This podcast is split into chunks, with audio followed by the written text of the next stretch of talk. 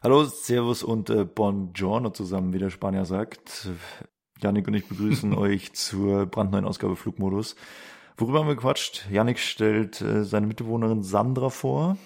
Äh, was es damit auf sich hat, äh, erfahrt ihr in der Folge. Außerdem geht's um Kairo. Salam alaikum aus Ägypten. Und es geht ein bisschen um Billig Airlines. Es geht, worüber haben wir noch geredet? Hilf mir. Steuergelder. Steuergelder. Zugfahren.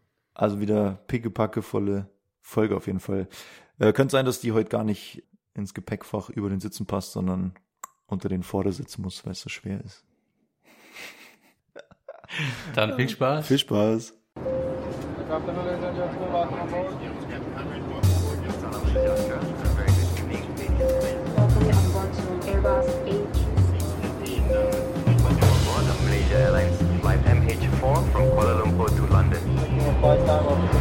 6 hours and 35 minutes.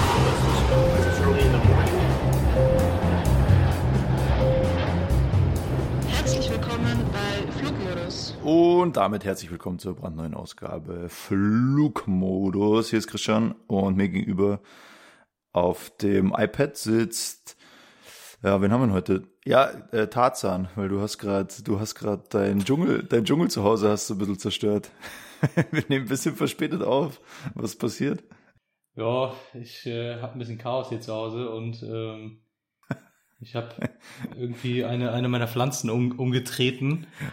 Und, ähm, aus Wut, aus Hass. Die, aus, aus Wut. Ich hasse diese Pflanze. ähm, und habe aus Versehen halt äh, ja das Ding umgetreten. Und die war halt so eine, wie nennt man das nochmal, äh, Hyd Hydroplant oder so. So, das ist diesem Wasser drin Ah, anstatt ja, in der ja. Erde. Ja, keine Ahnung, Wasser, Wasserpflanze? Ich weiß es nicht. Aber in, in deinem Anwesen, in deinem Gartenteich oder so, da gibt's ja ein paar. In, in deinem Chalet. Eine Hydrokultur. Ja, Kultur. Hydroplant. Und die steht cool immer an. im Wasser, oder was?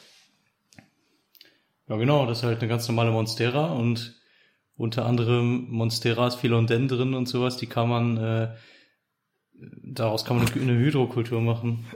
Was? Ähm, die können genauso gut, ja, ja, ja, die kann man genauso im Wasser leben lassen. Ich kann dir mal meine Pflanzensammlung zeigen, Christian. ja, ich kenne die, aber Nee. als ob die du die auch ist weißt, wie die alle worden. heißen und so. Ja, klar. Krass. Also ich habe hier, ich habe Also das eben, eben war Sandra, die habe ich Palme. umgetreten aus Versehen. Die heißt Sandra. Ich Die mag hier- nicht so gerne. Ich habe drei Pflanzen. Ich habe eine Palme, die steht auf dem Balkon und dann auf dem Balkon. Und dann habe ich hier eine, die würde ich jetzt beschreiben als spitze Blätter mit rotem Rand. Und dann habe ich noch eine im Schlafzimmer stehen. Spitze Blätter mit rotem Rand. Ja, als ob ich weiß, wie die heißt. Also irgendwelche Pokémon-Namen oder was die da haben. Candrera, wie, äh, keine Ahnung, weiß ich ja alles nicht. Bin, ich bin nicht für die Pflanzen zuständig hier bei mir. Aber ich trete sie halt auch nicht um dafür. Ja, gut.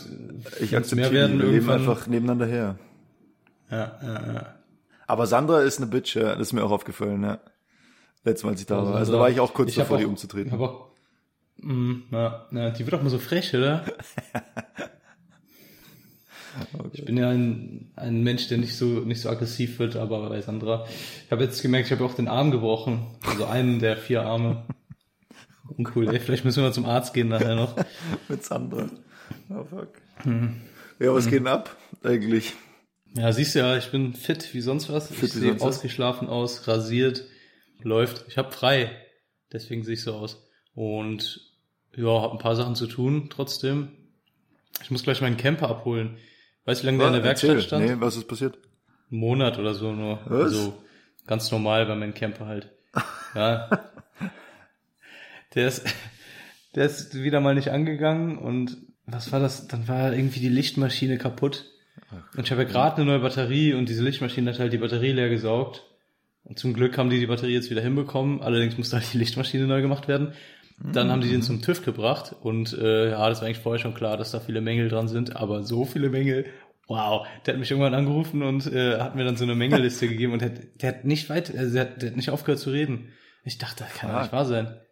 Also Hä, wirklich du krass. warst Und doch mit dem unterwegs die ganze Zeit, oder? Ist dir das aufgefallen alles, oder? Ja, das sind halt diese TÜV-Mängel, weißt du, zum Beispiel irgendwie im Scheinwerfer vorne, einer von den Scheinwerfern, da kommt Feuchtigkeit rein. So, Ja. das ist total beschlagen. Ja, das habe ich gesehen, damit kannst du fahren, aber durch den TÜV kommst du halt so nicht. Ja, klar, ja. Ja, oder da ist irgendwas am Schalldämpfer, war komplett verrostet. Das mussten die beseitigen.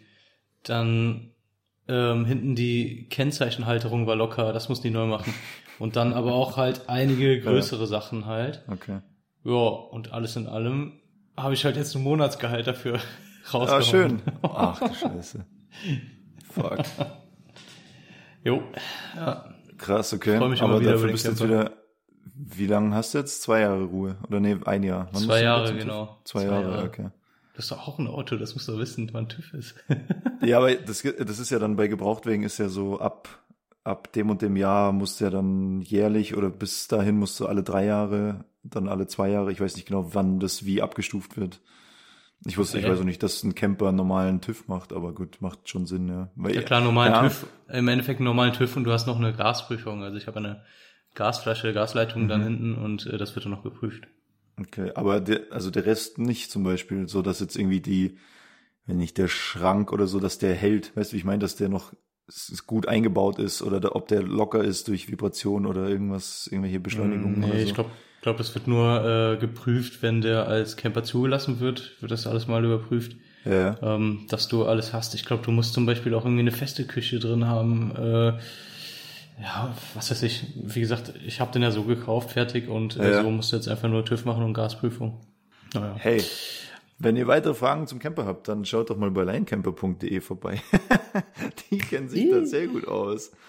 Ähm, ja, linecamper.de. Ich werde auch überlegen, mal äh, meinen Camper vielleicht loszuwerden, weil das ist mir einfach alles viel zu viel Stress. Mhm. Das, das bringt mich in den Wahnsinn. Ich bin nur in der Werkstatt damit, ist alles komplett kompliziert und immer irgendwas kaputt.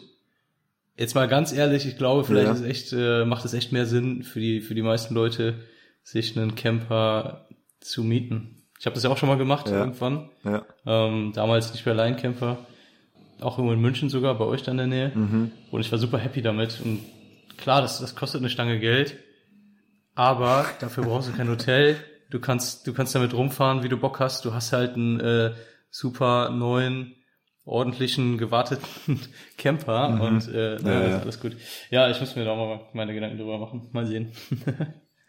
Was ist das für ein, für ein Auto bei dir? Ein Renault, oder? äh, Citroën Jumper ist Ein das. Citroën, ja. Ja, gut, also da haben wir die Ursache des Problems ausgemacht schon. Das wurde mir auch schon oft gesagt, ja. Oh Mann. Naja, Aber jetzt hast du ja einen Sommer vor dir, der jetzt mit einem brandneuen TÜV, getüften Camper, das, das kriegst du schon hin. Aber dann ab nächsten Jahr oder ab, äh, ab zwei Jahren dann linecamper.de. ja. Ohne Probleme, gratis geht- zweiter Fahrer. das ist super. Ähm, was, geht geht, bei bei, mir? Ja, puh, ich habe heute Abend um halb neun Briefing und flieg dann nach Kairo und bin dann morgen früh um zehn nach sechs wieder in München und bin halt die ganze Nacht Geil. wach und unterwegs und über Mittelmeer und häng da irgendwo, ja. Kann man das so sagen, dass Boah. du die ganze Nacht wach bist oder du bist die ganze Nacht im Flugzeug jedenfalls körperlich anwesend? Ich bin die ganze Nacht anwesend. Ja.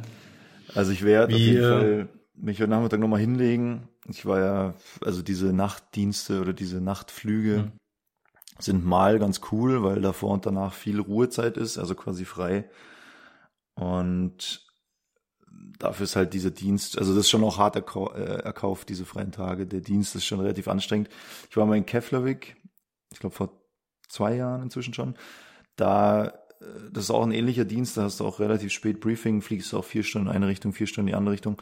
Das war im Sommer, da wurde es zum Glück nicht dunkel, also nicht so richtig, da wurde es nur so maximal so ein bisschen dämmerig. Das hat schon geholfen. Mhm.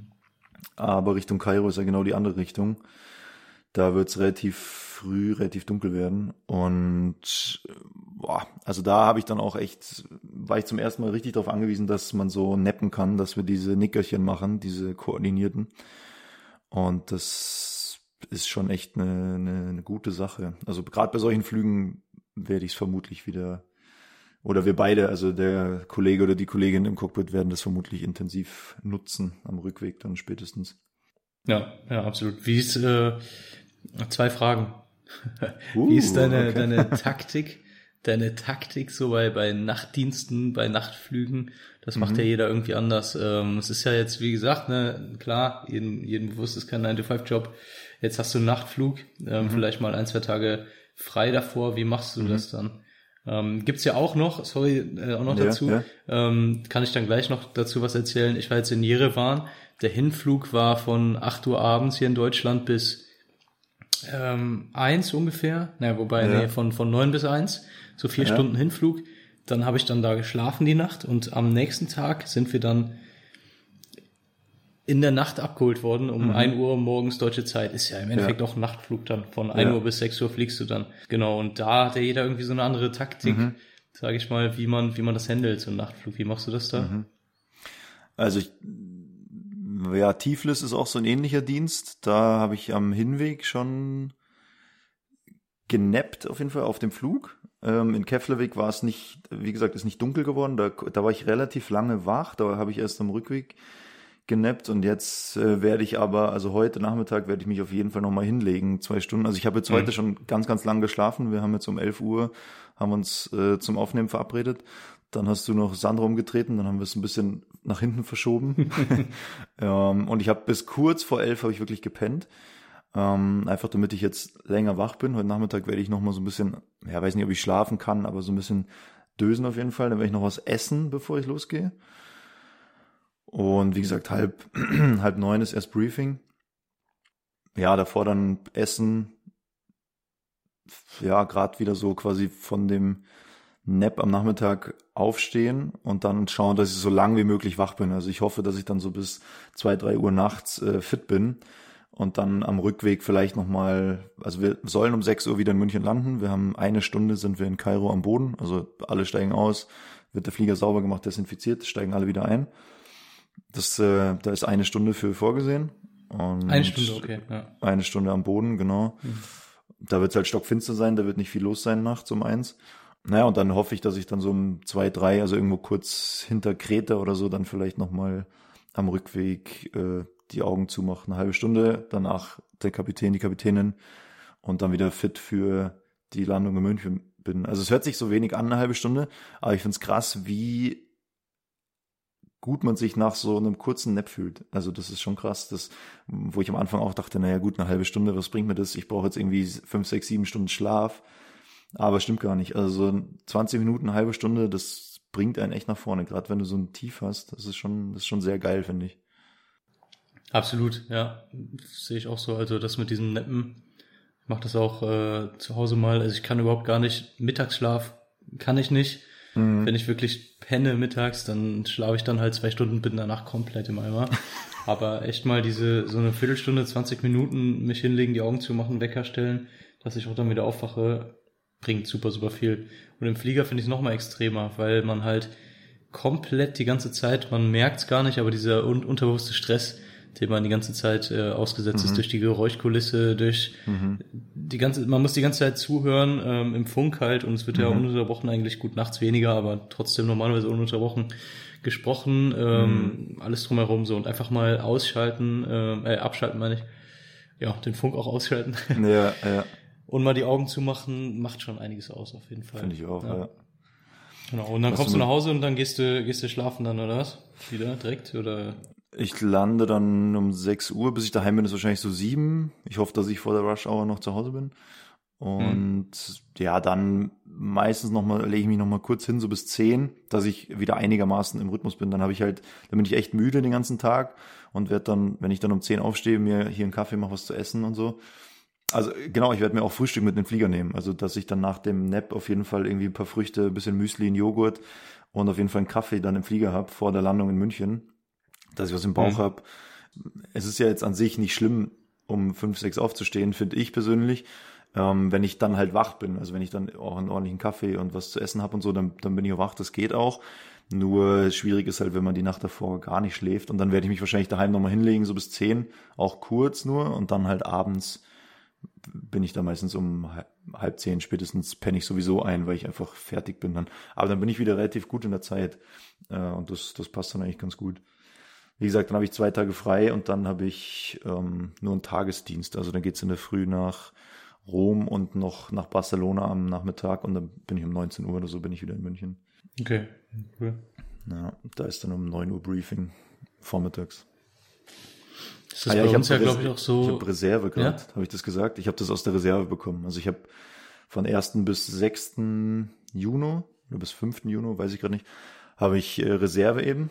Und äh, das ist so ein bisschen wie Standby, nur mit mehr Vorlaufzeit. Also da erfährt man dann schon Also früher, wie- was man. wie Bereitschaftsdienst. Ja, genau. Und Handy ist halt immer eingeschaltet, liegt hier neben mir. Und ja, da habe ich dann gestern, wurde ich da angerufen und es hieß dann eben, ja, also sie müssen nach Kairo, dann morgen Abend und dann am zwei Tage später nach der Ruhezeit noch äh, vier Flüge, aber tagsüber, also 9 Uhr Briefing und irgendwie um, weiß ich nicht, 19 Uhr oder so oder 19.30 Uhr ist Feierabend wieder in München. Ja. Das ist okay. Genau, was ich noch sagen wollte, bei uns ist jetzt, glaube ich, so, wir dürfen auch nur einen Nachtflug äh, machen, wir dürfen nicht mehrere am Stück machen, kann das sein? Weil du ja auch meintest, irgendwie mit der, mit der Ruhezeit.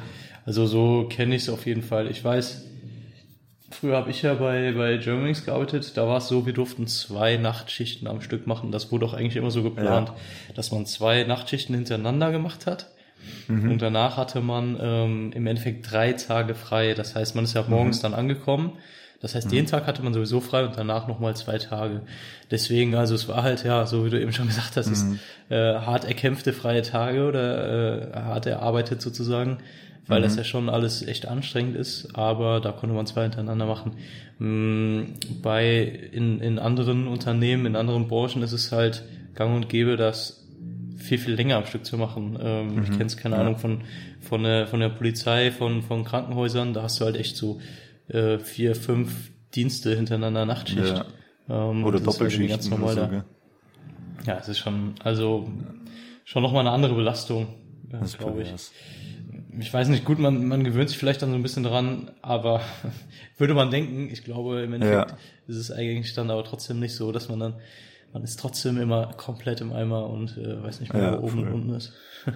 Voll. Auf jeden Fall. Ja. Wir hatten, ich habe ja früher auch bei einer anderen Fluggesellschaft gearbeitet, in, habe in Wien gelebt und da war das auch so, dass, das war ganz witzig, ich weiß nicht, ob ich es schon mal erzählt habe, aber da hatte ich ein Problem mit meiner Ruhezeit. Also da war es eben so, dass ich die gesetzliche Ruhezeit unterschritten habe und dann habe ich mich schon gefreut, weil ich dann angerufen habe bei der Dienstplanung und habe gesagt, hier, ich äh, kann da nicht arbeiten gehen, weil ich habe da zu wenig Ruhezeit. Und dann haben die gesagt, ah ja, stimmt.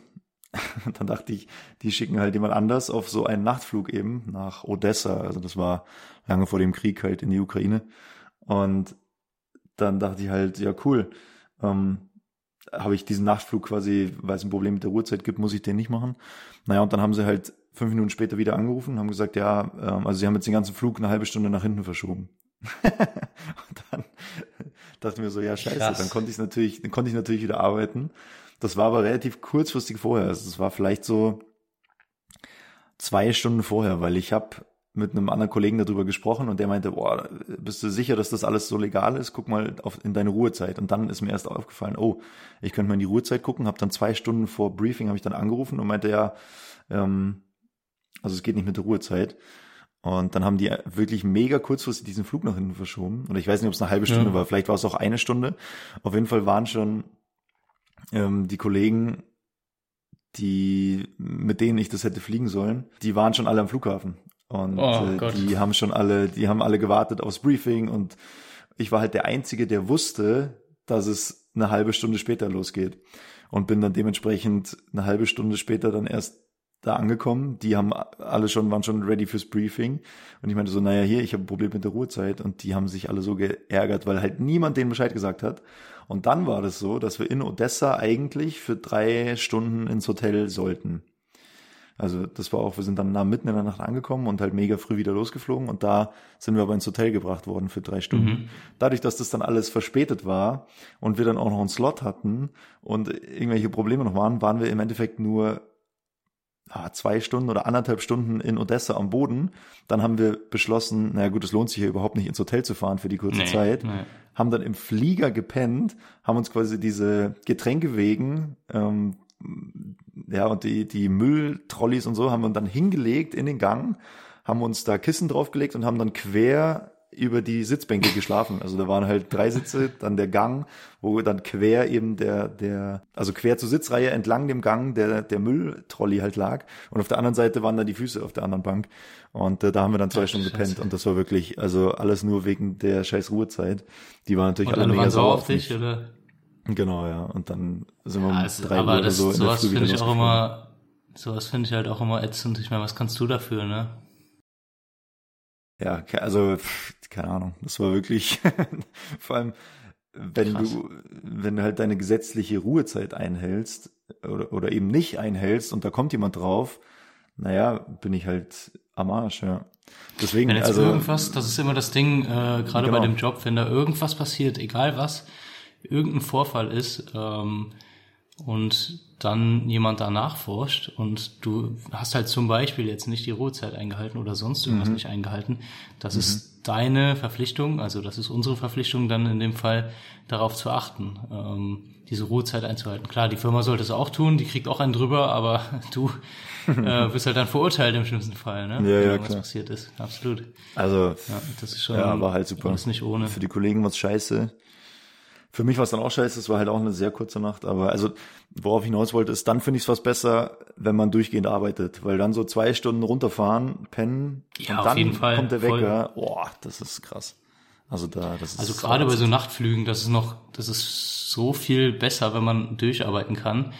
Wir hatten das jetzt auch gerade. Ich bin ja von Samstag bis Montag geflogen. So und Montag, wir sind aus Mailand zurückgeflogen nach Frankfurt und sollten dann noch mal einmal nach ähm, Bilbao fliegen hin und zurück. Kurz bevor wir gelandet sind, kam eine Information: Hey, ähm, das Cockpit, Kapitän und ich, ihr fliegt jetzt nicht mehr nach Bilbao mit der Kabine. Nur die Kabine fliegt nach Bilbao. Ihr fliegt jetzt nach Catania, also Sizilien. Der Flug ist ein bisschen länger. Wir hätten aber nach Bilbao, dazwischen hätten wir zwei Stunden Pause gehabt. In Bilbao. Und Ach diese nee, zwei Stunden Pause in Frankfurt, ja. in Frankfurt, genau. Genau Ja, das, ja. was du jetzt gerade meintest, diese zwei Stunden Pause ist einfach super ätzend, weil du kommst halt komplett runter, du wirst müde, du wirst kaputt irgendwie, ähm, der, der Stress fällt halt von dir ab, was ja eigentlich eine gute Ja. Sache ist, aber wenn du noch arbeitest, äh, wenn der Stress abfällt, wenn du müde wirst, ist es halt super kontraproduktiv. So, und genau das war bei uns dann nicht. Es war sogar so extrem, das hatte ich bisher auch noch nie, dass ähm, die Crew, also die Cockpit-Crew, der Kapitän und der Co-Pilot, die nach Catania fliegen sollten, vorher auch schon was geflogen sind, dann auf diesen Flieger gegangen sind nach Katanien mit der Kabine und alle, alles wurde schon gemacht. Es wurde getankt, Ja. die Passagiere sind schon eingestiegen. Das heißt, ähm, wir sind dann auf ein Flugzeug gekommen, wo die Passagiere schon drin saßen, wo die Kabinencrew schon da war und nur dann das Cockpit getauscht wurde im Endeffekt. Wir sind reingegangen, an allen Passagieren vorbei, wir sind von hinten dadurch gekommen und sie gucken sich auch erstmal alle schief an und warten ja auch schon seit Ja, einer ja, Stunde, der klar. Flieger hatte total Verspätung. Genau, aber dann dementsprechend ging es auch sofort los. Also wir sind angekommen, haben natürlich nochmal alles überprüft, den Flugplan überprüft, geschaut, ob das äh, die Spritmenge, die die Kollegen getankt haben, äh, genug ist für uns auch, also ob das für uns auch passt. Genau, alles nochmal überprüft, aber es war schon alles fertig. Also dieser Flugplan war schon einprogrammiert und sowas, was man alles vor dem Flug macht. Im Endeffekt sind die rausgegangen, wir haben alles überprüft. Das hat, boah, sagen wir mal, zehn Minuten gedauert und dann sind wir los. Ja. So, Ohne dass du die Crew wir sind- kennenlernst, ohne, ja, ja, voll. Klar, wir haben, wir haben ganz kurz mal Hallo gesagt, aber ähm, groß jetzt irgendwas gebrieft Mhm. haben wir nicht mehr. Wir haben halt, gut, das Wetter war gut, alles war in Ordnung. Aber das ist schon alles sehr, sehr schnell so. Aber auf jeden Fall, Ja, ja, wir sind ähm, aus dem einen Flieger raus, in den anderen Flieger rein, innerhalb von 20 Minuten sind wir wieder los. Ja. Und das heißt, du bist noch so unter Strom und geht alles schnell. Wären wir jetzt nach Bilbao geflogen, dann hätten wir noch zwei Stunden Pause gehabt und ich wäre wieder total kaputt gewesen. Und der Ja. Flug nach Bilbao hat dann auch, weil dann da aus dem Bereitschaftsdienst eine andere Crew kommen musste, Ah ja, schön. ähm, hatten die dann eine Stunde Verspätung. So, und unsere arme Kabinencrew musste dann noch länger, Ja, also fast drei Stunden warten, bis sie dann losfliegen konnten. oh Gott. Und Genau. Gerade Bilbao, also das finde ich auch, ist auch mega anspruchsvoll, finde ich. Voll. Ja, fürs Cockpit auf jeden Fall. Ja. Mhm. Boah. Das ist von, von der Landschaft her ist sehr hügelig drumherum und da kann es halt immer sehr, sehr große Probleme mit dem Wind geben. Ja, Genau. bin ich auch schon angeflogen bei ultra nervigem Wind. Also einfach, es ist einfach mühsam, ja. Mhm. mhm. Ich meine, klar, das kann man schon mal machen, dafür sind wir auch da, aber wenn du das dann ja, wenn du eigentlich den ganzen Flug nach Bilbao die ganze Zeit nur dir überlegst, welcher Ausweichflughafen der beste ist und eigentlich die ganze Zeit davon ausgehst, dass du da nicht landen kannst, weil der Wind so nervig ist, das ist einfach super mühsam. Da musst du da halt 100.000 Leute informieren, musst Bilbao schreiben, naja, wir kommen doch nicht nach Bilbao wegen dem Wind. Dann Mhm. fliegst du meistens nach Santander oder nach Madrid. Madrid ist halt weiter. Dafür ist dann dort natürlich das Handling besser, ist ein riesengroßer Flughafen. In Santander, das ist halt gleich neben Bilbao.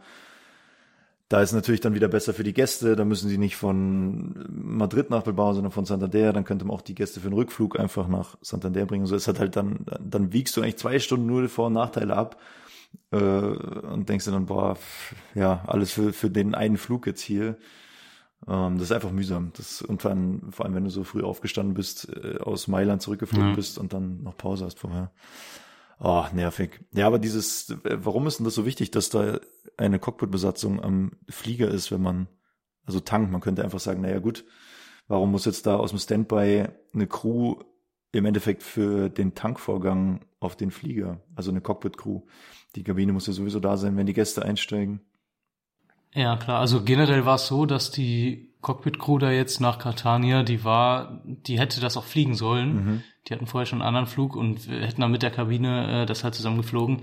Allerdings sind die halt auf de, aus der maximalen Flugdienstzeit Mhm, gefallen. Das, was du eben gesagt hast, wären die jetzt nochmal nach Catania hin und zurück geflogen. Das hätte von dieser, von der gesetzlichen Flugdienstzeit nicht gepasst. So, das heißt, die mussten dann raus. So, das war klar. Die durften das nicht fliegen. Allerdings, so wie du jetzt gesagt hast, die ähm, Passagiere können nicht einsteigen, wenn keine Cockpit-Besatzung, genauso wenn keine so eine Minimumbesatzung an Kabinencrew-Mitgliedern an Bord ist.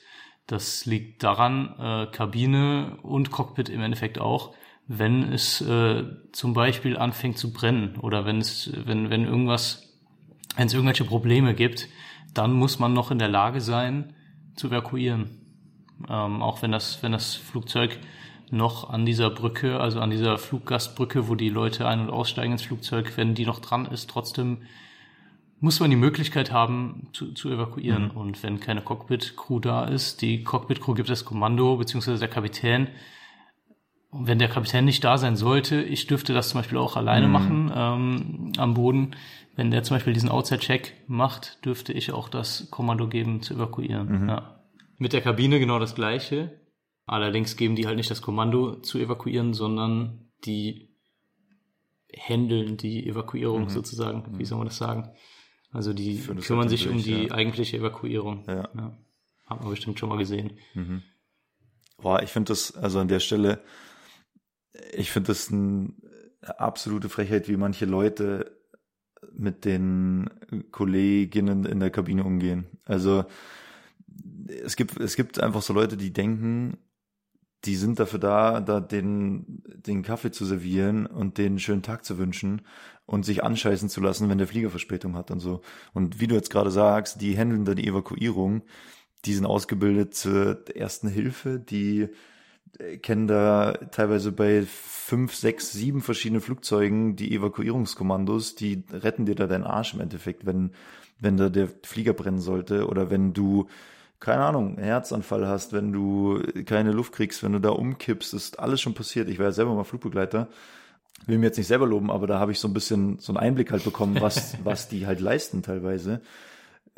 Das hört sich jetzt blöd an, aber alleine tausendmal am Tag freundlich guten Tag und auf Wiedersehen zu sagen und hoffentlich bis bald und noch einfach nette Ansagen zu machen und da auf wirklich fast alle Wünsche einzugehen. Es ist ja jetzt keiner dabei, der sagt, ja, ist doch mir egal, äh, ob sie ihren Anschlussflug verpassen.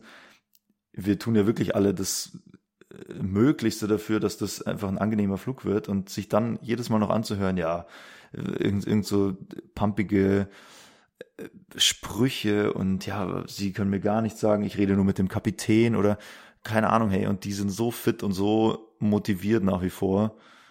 Das ist echt krass. Also, was die da leisten, das sollte sich jeder mal überlegen, bevor da irgendwie die Leute zusammenscheißen, nur weil jetzt vielleicht das Hühnchen aus ist oder weil man lieber Nudeln statt Fleisch hätte oder irgendwie sowas und dann die da so dumm anmacht. Also da kriege ich manchmal, kann ich mich nur ganz schwer beherrschen, wirklich, das nervt mich extrem. Und auf der anderen Seite wundert es mich total oder ich bin jedes Mal wieder überrascht, wenn die so krass bis in die Haarspitzen motiviert sind und einfach auch nette Ansagen machen. Und ich meine, wir haben so viel Vielflieger, die das ja auch runterbeten können, diese ganzen Ansagen, wo die Schwimmweste ist, wo die Notausgänge sind, was man, wie man sich Mhm. anschnallt, wie die Sauerstoffmaske zu bedienen ist und so. Das kennen ja wirklich fast alle auswendig. Und trotzdem gibt es einfach Kolleginnen, die da Ansagen machen, dass die auch die Vielflieger schmunzeln müssen oder lachen. Oder ich hatte neulich einen Kollegen dabei, der hat unfassbare Ansagen gemacht. Die haben wirklich, die sind, die haben applaudiert nach seinen Ansagen. Und das kannst du ja vorne im Cockpit mithören. Also erstens, wenn die applaudieren, hört man es manchmal. Und wenn der Ansagen macht, der Kollege oder die Kollegin, dann kann man äh, diese Tonspur im Cockpit aufdrehen. Also dann kann man das mithören.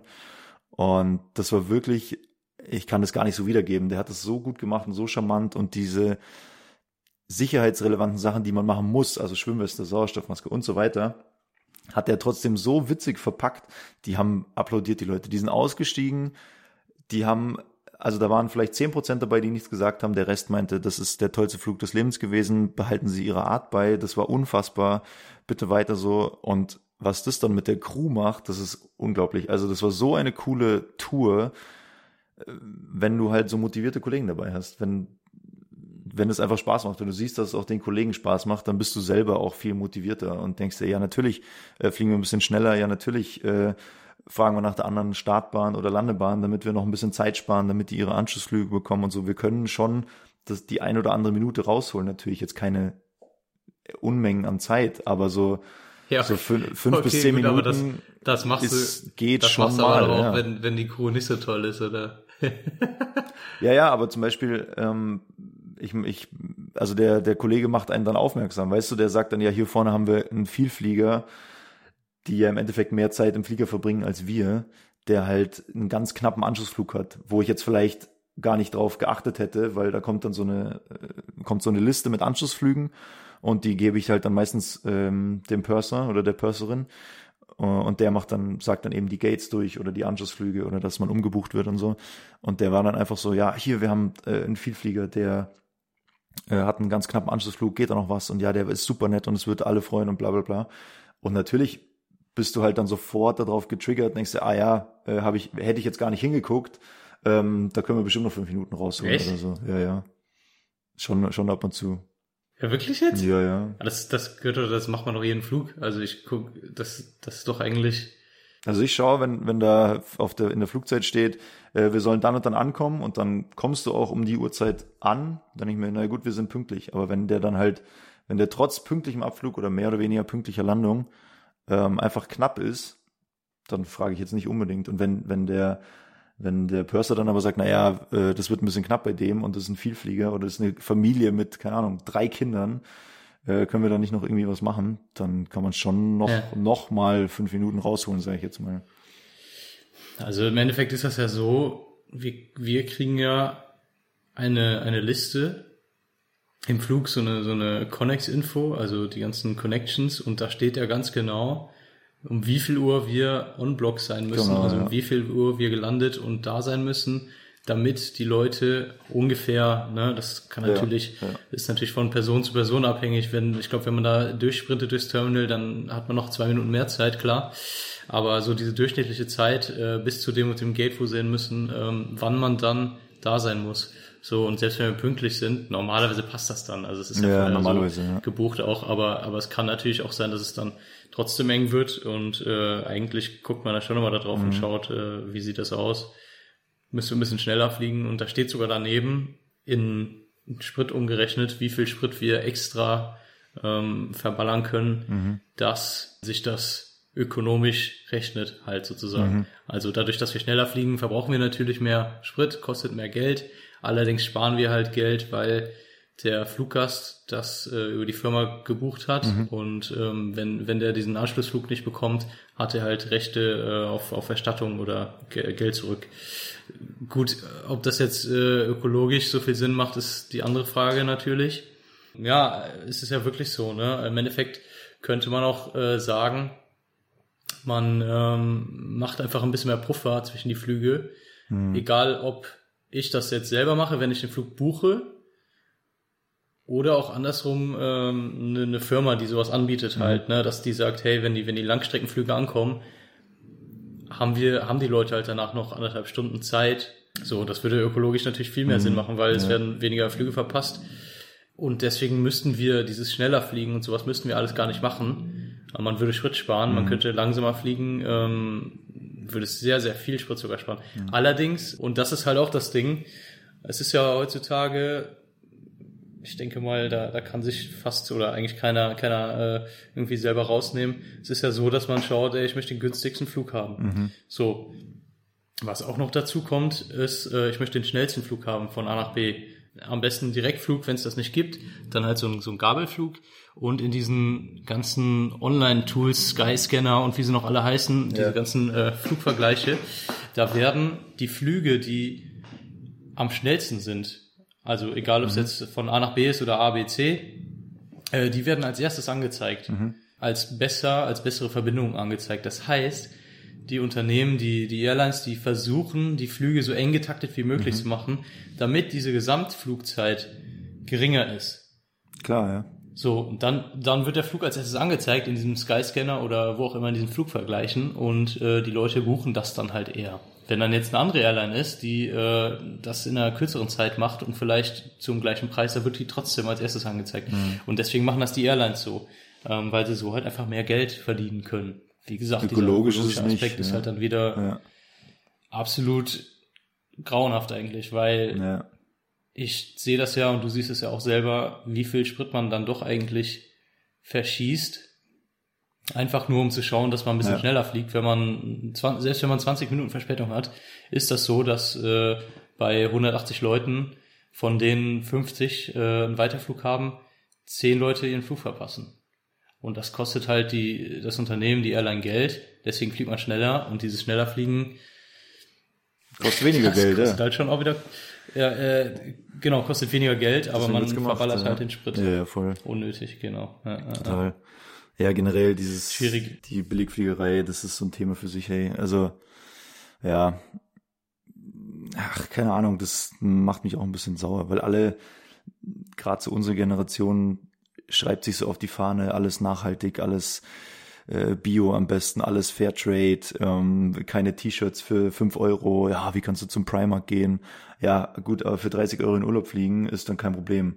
So, ich mir denke, ja, den Preis zahlt auch jemand. Den Preis zahlen genau die Kollegen da an Bord, die dich evakuieren, die dich, die sich um deinen Weiterflug kümmern, die schauen, dass dein Gepäck anständig verladen ist, dass da nichts kaputt geht, dass alles an Bord ist, dass genug getankt ist, dass da jeder seinen Anschnallgurt anhat. Die fliegen da für einen Hungerlohn und sollen dann im Notfall den Flieger evakuieren, nur damit man halt für 30 Euro möglichst schnell auch noch äh, in Urlaub kommt. Und ich denke, ja, so wie überall, wo man halt was Nachhaltiges will, musst du halt, oder also Fliegen ist jetzt per se natürlich nicht nachhaltig, aber man kann nachhaltiger fliegen. Also weißt du, ich meine. Und Also ich meine, dafür musst du halt, so, musst du du halt auch meinst deinen vielleicht Preis ohne, bezahlen. ohne Ausbeutung. Ja, das und wie du halt sagst, also Genau. einfach, einfach ein bisschen langsamer fliegen ist natürlich, also fliegen an sich nicht nachhaltig, aber dann buche ich das vielleicht so, dass ich, naja, irgendwo zwei Stunden Puffer habe, weil wenn der Flug verspätet ist, ist es auch ganz schnell nur noch eine Stunde und dann wird sowieso schon wieder stressig.